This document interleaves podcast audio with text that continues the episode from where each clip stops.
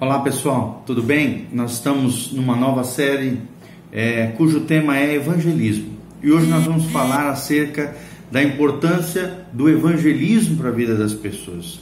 Começando definindo o que é evangelismo. Nós temos como objetivo é, levar você a entender que nós precisamos falar de um evangelho que vai além das palavras. O que é evangelismo? Você já parou para pensar um pouco sobre isso?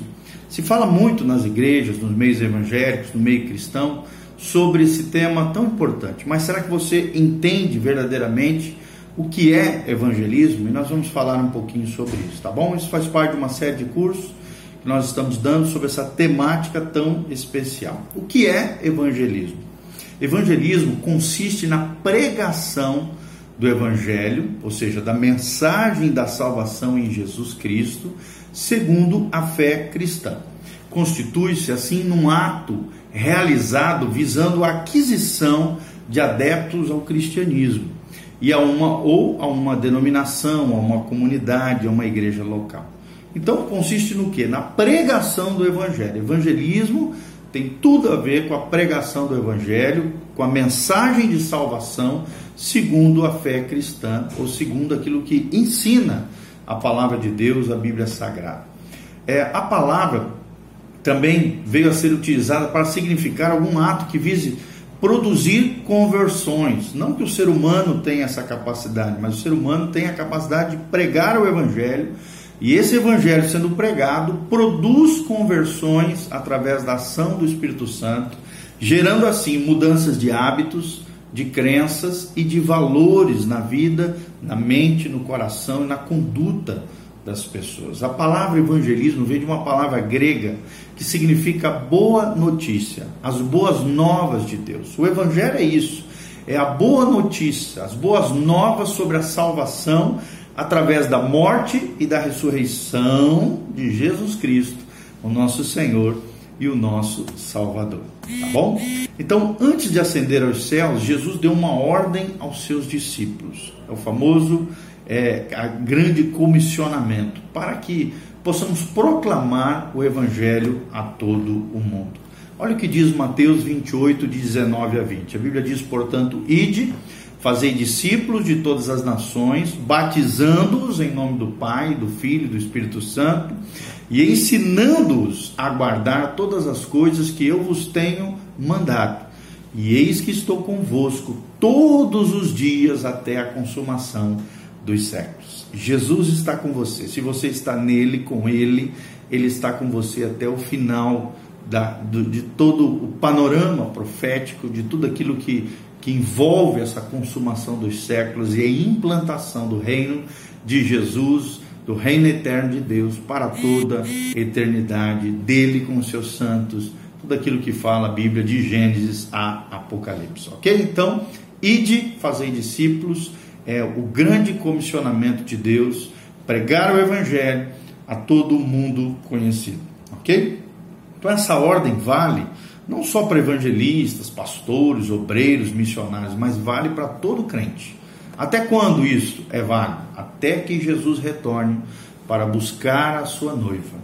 Até que Jesus retorne para buscar a sua noiva, precisamos pregar o Evangelho de Jesus. O Evangelho é isso, é a boa notícia sobre o que? Sobre a salvação do homem através da morte e ressurreição de Jesus Cristo, o nosso Senhor. E evangelizar é isso, é contar essa notícia boa, maravilhosa, para aqueles que não conhecem e explicá-la para quem ainda não a compreende, ok? Então, isso é evangelismo. Agora, como é que eu posso fazer evangelismo? Como evangelizar? É a pergunta que nós tentamos responder através desse estudo. Primeiro, precisamos entender que para fazer evangelismo, precisamos falar sobre Jesus, falar sobre a salvação. As pessoas precisam ouvir essa mensagem, precisamos estar cheio da palavra de Deus, do entendimento da salvação, do plano do evangelho por isso é preciso falar. Abre a tua boca que eu encherei.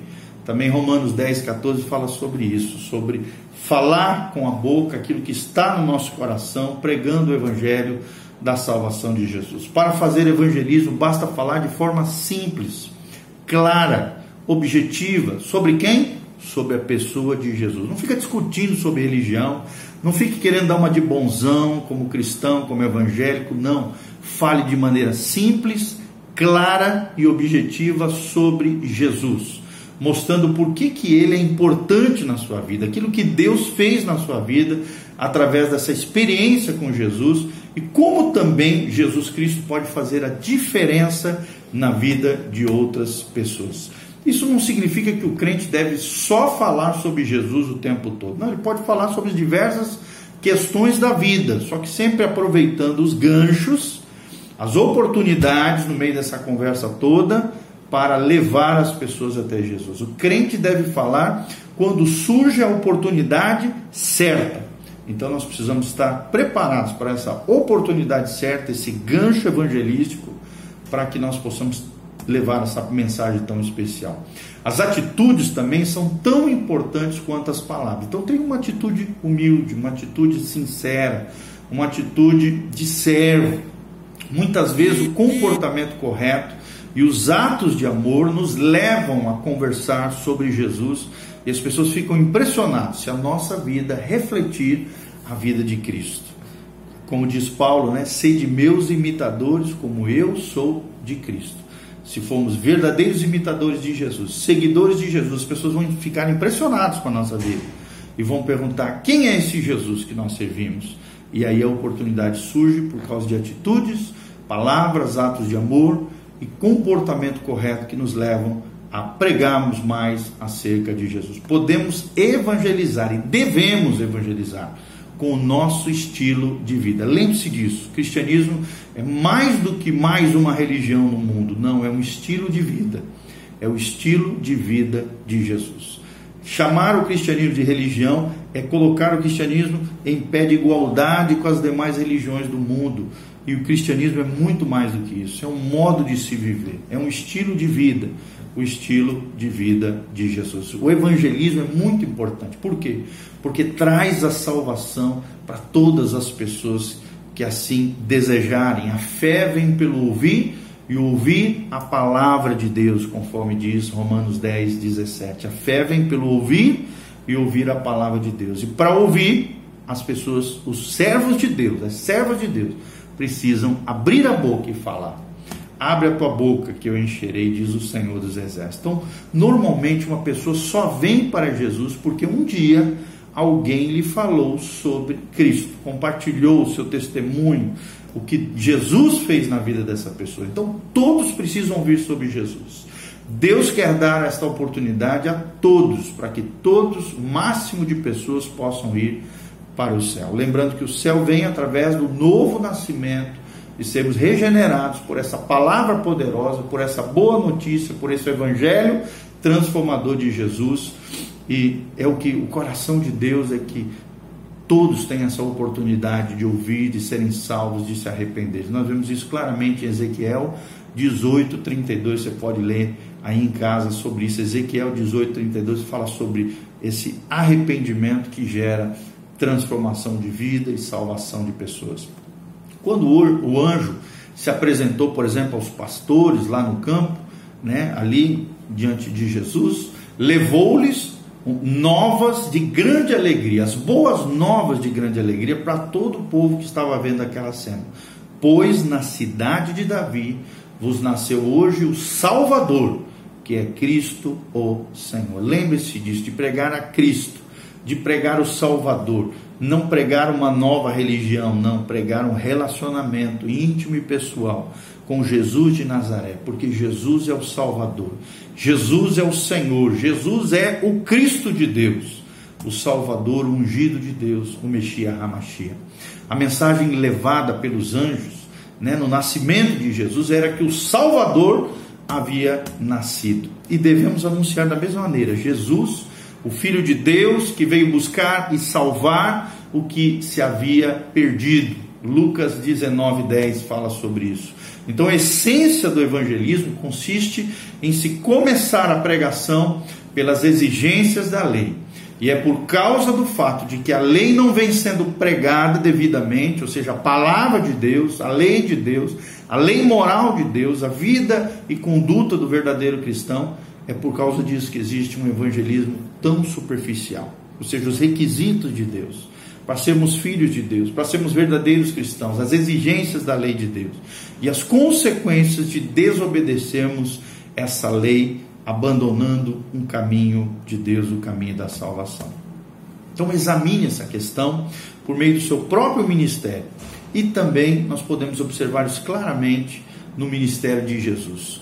E você não poderá evitar, por exemplo, olhando para Jesus, a impressão de que, vez por outra, longe de pressionar as pessoas para que o seguissem e se decidissem por ele, Jesus colocava todos aquelas, aqueles, aqueles requisitos celestiais para aqueles que querem caminhar com ele, para aqueles que querem carregar a cruz, para aqueles que querem pagar o preço de serem chamados filhos de Deus. Quando eu falo pagar o preço, não é no sentido de comprar a salvação, mas sim das exigências da lei de Deus, das exigências, dos requisitos da, da, da, obediência, por exemplo, à palavra de Deus, de levar a sério a Bíblia Sagrada, de confiar em Deus com todo o coração e nada mais a não ser o Senhor Jesus. É, esses são os requisitos para, para ser verdadeiramente um verdadeiro cristão e estar no caminho de vida eterna, no caminho de Deus, o caminho da fé bíblica, o caminho da salvação. Então, é como se Jesus estivesse dizendo naquela época, né? Você percebe o que você está fazendo? Você já calculou o custo, o preço de ser um verdadeiro discípulo de Jesus? Você percebe onde isso poderá levá-lo? Você sabe o que significa negar-se a si mesmo e diariamente tomar a sua cruz e seguir a Jesus? Leia com cuidado Lucas 9, 23 antes de tomar esse, esse, esse, esse passo tão importante de ser um verdadeiro cristão. E você que já é cristão, leve a pessoa a entender né, os requisitos de negar-se a si mesmo, de tomar a sua cruz e seguir realmente o estilo de vida de Jesus, segundo Lucas 9, 23. Então, o evangelismo autêntico, né, em virtude da doutrina do pecado, sempre deve ter início pela pregação das exigências da lei. Que o salário do pecado é a morte, mas o dom gratuito de Deus é a vida eterna em Cristo Jesus, o nosso Senhor. A gente precisa mostrar a gravidade do pecado. A gente precisa falar para as pessoas que elas não são tão boazinhas como elas pensam que são. E falar realmente que sem Cristo, sem o Salvador, elas estariam perdidas, condenadas eternamente longe do Senhor. Então a humanidade ela, ela está diante dessa santidade de Deus. E os homens são confrontados pelos seus requisitos e pelas consequências dos seus pecados. Muita gente tem vontade de anunciar até o Evangelho, porém esbarram na dúvida acerca de como evangelizar. Por isso a importância de um videozinho como esse, um vídeo de ensino prático, objetivo e claro de como evangelizar. Na verdade, esse é o ponto crucial para que a tarefa do evangelismo seja realizada de maneira correta, de maneira eficaz na vida das pessoas.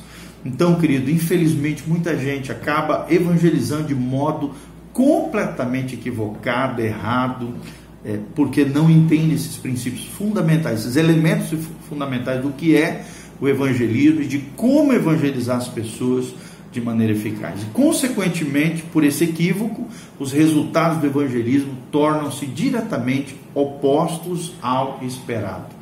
E as vidas não são transformadas, infelizmente. Há casos também que outros objetivos são priorizados. Em situa situações assim, o evangelismo passa a ser apenas um tipo de desculpa para se conquistar tais objetivos. Então, o homem é glorificado e Deus é jogado de lado ou é colocado em segundo plano. Não é assim que devemos evangelizar. Lembramos que vivemos para a glória de Deus. O nosso propósito é viver para a glória de Deus e desfrutar da Sua presença por toda a eternidade. Então, evangelizar é isso, é entregar o que também recebemos da parte de Deus. Essa graça bendita, esse Salvador maravilhoso, é proclamar que Cristo morreu por causa dos nossos pecados. Cristo morreu por nossos pecados. Só, só poderá evangelizar verdadeiramente aquele que recebeu esse evangelho da salvação, aquele que compreendeu na sua mente, no seu coração, e a fé de Deus foi gerada na sua vida através da operação do Espírito Santo. Então, em primeiro lugar, devemos evangelizar porque amamos a Deus. Isso já é o bastante para nós. Isso já é motivação suficiente para fazer aquilo que Ele manda nós fazermos. E Ele, como Criador, que seja adorado da maneira que deve ser, tanto por nós quanto aqueles que ouvirem essa mensagem extraordinária de Jesus. Quer outro motivo melhor do que esse para evangelizar? Certamente não. Nós amamos a Deus. E porque amamos a Deus, naturalmente desejamos que a Sua palavra seja proclamada e seu nome seja exaltado sobre tudo e sobre todos. A principal motivação, minha e sua, para a evangelização é fazer com que Deus seja glorificado entre os homens. Paulo afirma que os homens tiveram conhecimento de Deus, mas não o glorificaram como Deus. Romanos 1, 16 até o capítulo 3, 20, nós vemos isso. Essa depravação humana por conhecer a Deus, por ver seus atributos, a sua glória, a sua majestade em toda a criação, mas não glorificarem como Deus. Se amarmos verdadeiramente a Deus, obrigatoriamente, querido, presta atenção, obedeceremos os seus mandamentos. João 15, 15 fala sobre isso. Aquele que ama, obedece os meus mandamentos.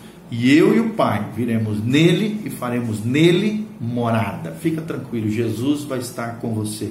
O Pai vai estar com você. A pessoa bendita do Espírito Santo vai te capacitar a amar a Deus e obedecer os seus mandamentos, tremendo, entre eles pregar o Evangelho. Qual é o propósito? Né? Quais são os motivos que nos levam a evangelizar? Primeiro, o propósito da vinda de Cristo. O propósito da vinda de Cristo. Jesus está voltando, querido. Jesus está voltando. E tão grande era o amor de Jesus por essas almas perdidas e tendo essa noção, essa percepção, que Jesus não hesitou em tomar sobre si o pecado de toda a humanidade. O Filho de Deus se ofereceu por nós como um sacrifício de valor eterno e infinito. Valor eterno e valor infinito. E nós temos como propósito, uma das maiores motivações para evangelizar e falar desse amor de Jesus, de, do preço do pecado de toda a humanidade, que ele se ofereceu por nós e que seu sacrifício teve valor eterno e infinito, temos como propósito o quê? A volta de Jesus. Jesus está voltando e o máximo de pessoas possíveis precisam conhecer essas boas novas da salvação. Ele nos ama tanto, Jesus nos ama tanto, que anseia estar conosco, e prometeu voltar para buscar a sua noiva adornada. Será que você tem sido o corpo de Cristo, a igreja do Senhor, a noiva adornada do Senhor? Conforme diz Efésios 1, capítulo 12, aquele que anseia, aguarda o penhor da nossa salvação é o Espírito Santo e Jesus está voltando, querido. O propósito é a vinda de Cristo, essa é a motivação tremenda para o Evangelho. Segundo, por que, que quais são os motivos para evangelizarmos? A ordem de Jesus, como nós já falamos. Ide por todo mundo, pregai o evangelho. O evangelho. Não é ficar falando abobrinha, pregar o evangelho, pregar a palavra em todo o tempo. É isso que Paulo falava a Timóteo, toda criatura precisamos pregar o evangelho conforme Marcos 16, 15 e Mateus 28, 18, 19 e 20. Então, como igreja de Cristo na terra, temos uma tríplice missão. Qual é essa tríplice missão? Primeiro, uma missão com Deus. A primeira coisa que temos que fazer ao recebermos a Cristo é conhecermos o Pai e aprendermos a confiar nele em toda e qualquer circunstância. Até a Jocum, né, a Young with a Mission, YWAM, ou Jocum, conhecida no Brasil, o tema é conhecendo a Deus e fazendo-o conhecido. Só vamos tornar esse Deus conhecido na maneira em que nós conhecemos a Deus, nós vamos ser capacitados por Deus, nessas experiências com Deus, nessa vida em Deus, a fazermos também Deus conhecido às outras pessoas, a sermos evangelizadores, missionários, obreiros da seara do Senhor. Então, segundo motivo é com ela mesma, ou seja, com a pessoa, com a igreja do Senhor, com o corpo de Cristo, com a comunidade da fé. A segunda missão da igreja é com ela mesma ou seja, para com os seus membros, para com os nossos irmãos. O salvo não poderá pregar o amor se ele não for vivido e cultivado dentro da congregação. A igreja precisa ser uma congregação, uma comunidade terapêutica de cura, de restauração, de transformação de vida. E esse amor de Deus precisa ser vivido e cultivado dentro das congregações. As congregações não podem ser um ambiente de hostilidade, de julga, juízo, de crítica, de derrubar um ao outro. Não. Se não vivemos a vida cristã nas nossas congregações, nas nossas comunidades, não fomos hospitais de pecadores feridos e arrebentados pelo mundo, como é que falaremos a Cristo, de Cristo ao mundo que está lá fora? Então a nossa mensagem não se propaga apenas com palavras, mas com atitudes. Como diz em 1 João, não amemos de palavra nem de língua, mas de fato e de verdade. Precisamos amar de verdade, de fato, os nossos irmãos. E também essa, esse amor triplo que nós falamos é com o mundo, ou seja, além de amarmos a Deus, amarmos os nossos irmãos dentro da igreja, também essa tríplice, tríplice amor, essa, essa ordenança de Cristo é, é, um, é uma pregação ao mundo perdido. A missão para com o mundo é de levar o Evangelho àqueles que ainda não conhecem o Evangelho, aqueles que estão perdidos. Ao reconciliar-nos com Ele, Jesus, por intermédio de Cristo, Deus pôs em nós a palavra da reconciliação, concedendo-nos tal ministério, esse ministério tremendo, está lá em 2 Coríntios 5, 18 a 20. O ministério da reconciliação foi dado a cada crente, a cada nascido de novo. Da mesma maneira que nós nos reconciliamos com o Pai, com o Filho, através do Espírito Santo, nós somos ministros da reconciliação. Nós reconciliamos Deus com os homens, pregando o Evangelho, as boas novas de Jesus aos corações arrebentados e feridos. A nossa incumbência é essa: é sermos embaixadores de Cristo, servos de Deus, embaixadores de Cristo. E será que você vai falhar com isso? Será que falharemos? Não, em nome de Jesus, iremos adiante. Seremos suas testemunhas. É o terceiro motivo do porquê evangelizar, porque Deus quer que sejamos suas testemunhas. Além de ser uma ordem de Deus, além de Jesus estar voltando, Deus quer nos levantar como testemunhas fiéis dele, como salvos, testemunharemos do amor de Deus e da salvação de Jesus Cristo, bem como da sua morte e ressurreição, conforme diz Atos 2:32. Por quê? Porque temos também como motivo para a evangelização essa natureza divina compartilhada conosco. Através do Espírito Santo, nós partilhamos da natureza espiritual de Deus, da natureza divina, do caráter de Cristo, das características de Deus na nossa vida.